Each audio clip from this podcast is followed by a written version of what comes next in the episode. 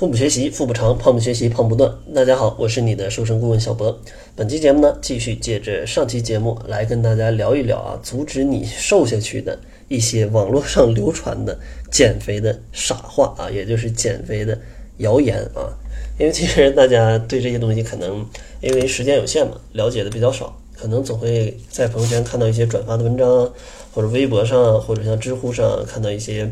呃，不是很全面，不是很专业的一些概念，然后可能就算它很全面，你也没记住啊，可能就以偏概全了。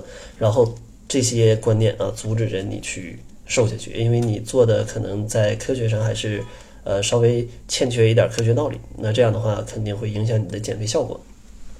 所以说，上期节目分享了六个，这期节目咱们继续再分享六个。其实大家应该 看过很多的文章啊。嗯，对膳食纤维应该有一定了解。大家都知道膳食纤维很好，很好，对吧？所以有一些小伙伴就会觉得，其实膳食纤维会让你饱得更久。所以说，大家就会吃很多的膳食纤维，因为这样的话可以让你吃得少。但是其实这句话它是有问题的。虽然说膳食纤维它其实有一个比较好的饱腹感，但是。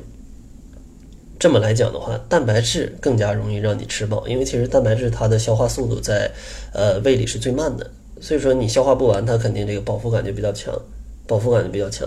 所以说大家在减肥当中啊，这个膳食纤维是要吃，但是你也要吃一些蛋白质的一个食物啊，既为了补充营养，也为了增加饱腹感。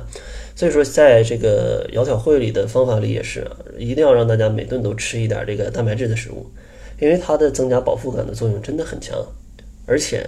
人体也是需要这些蛋白质的食物的，所以说不要觉得这个膳食纤维很好，就吃各种膳食纤维啊啊，还吃什么膳膳食纤维的各种的这个片儿啊，这个这个呃制剂啊，这个其实当然有特殊情况也可以吃啊，但是别以偏概全啊。其实像蛋白质，它的饱腹感是要比膳食纤维还要强的，虽然热量比较高啊，但是饱腹感很强，你不需要吃很多就可以。帮助你能这个维持饱腹感，维持比较久啊，所以说也是一个性价比比较高的一个减肥食物啊。优质的蛋白质的来源有豆制品，呃，像一些鱼肉、鸡肉，呃，这些瘦肉，呃，然后还有牛奶、鸡蛋啊，这个是最常见的优质的蛋白质的一个来源啊。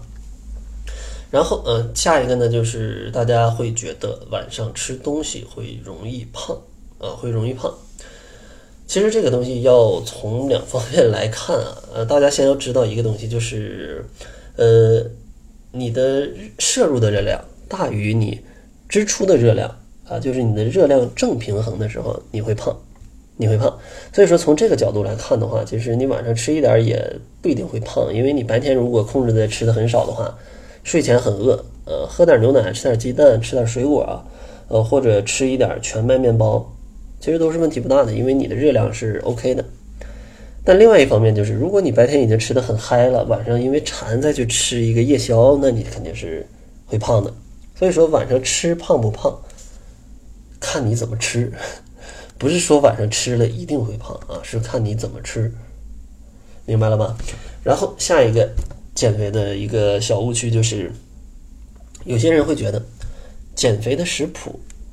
这个卡路里越低啊，脂肪越低，它就越好。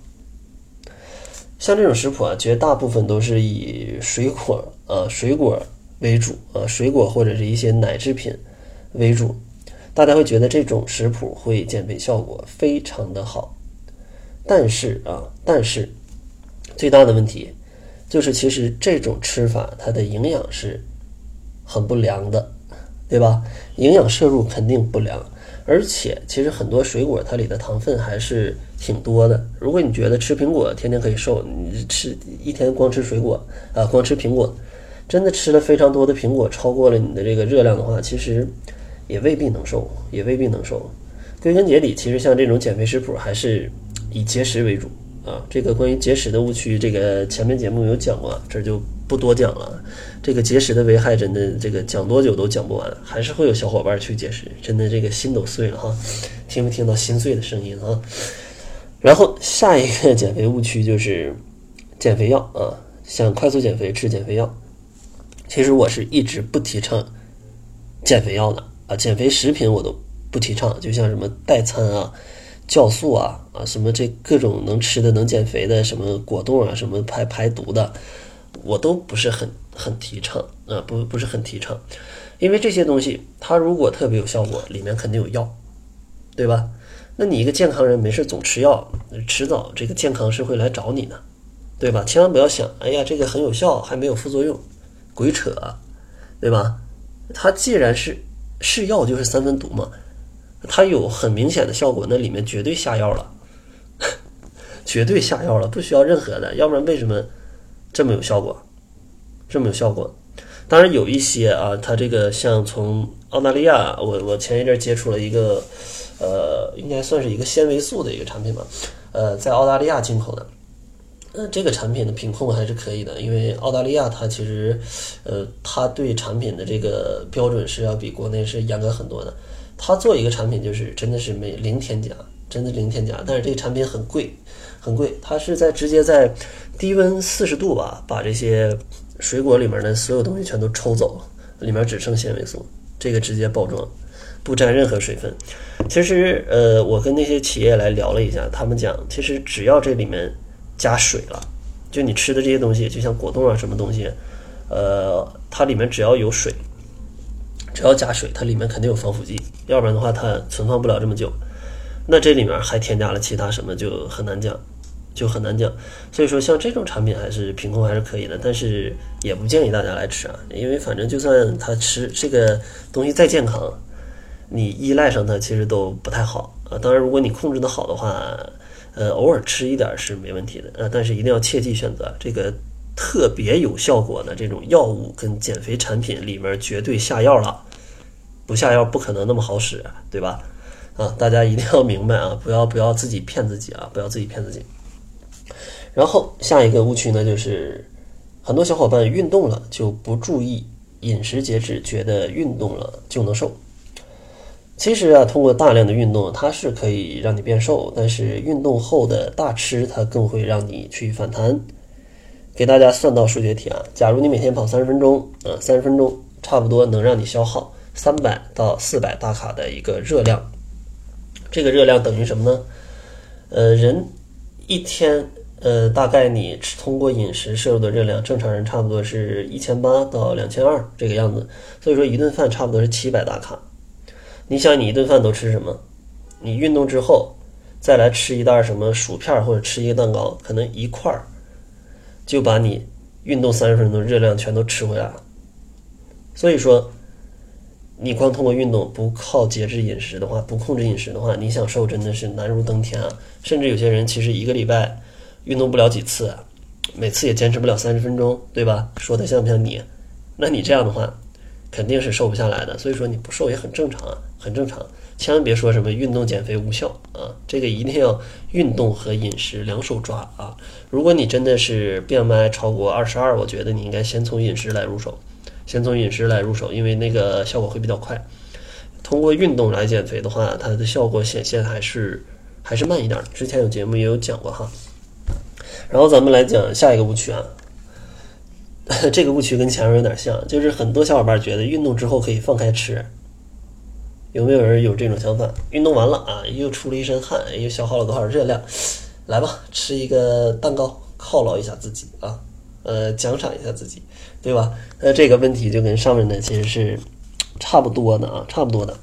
大家一定要记住啊，不管是健呃健身还是减肥啊，重要的都是三分练七分吃啊。如果你不太愿意练的话，两分练八分吃。所以说，这个吃真的是。太重要了啊！正确的饮食在减肥当中真的是最重要、最重要的。我一直在节目里面强调啊，大家一定要知道，这个是最重要的，真的是最重要的。只有把这个东西，你的饮食习惯、生活习惯改掉，你才可能一辈子不复胖啊，才可能一辈子不复胖。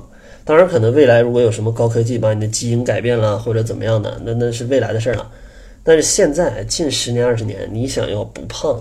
你只能通过去调节饮食习惯跟生活习惯，这个是最靠谱的，最靠谱的，不忽悠大家，因为我也不卖你们什么产品，好吧？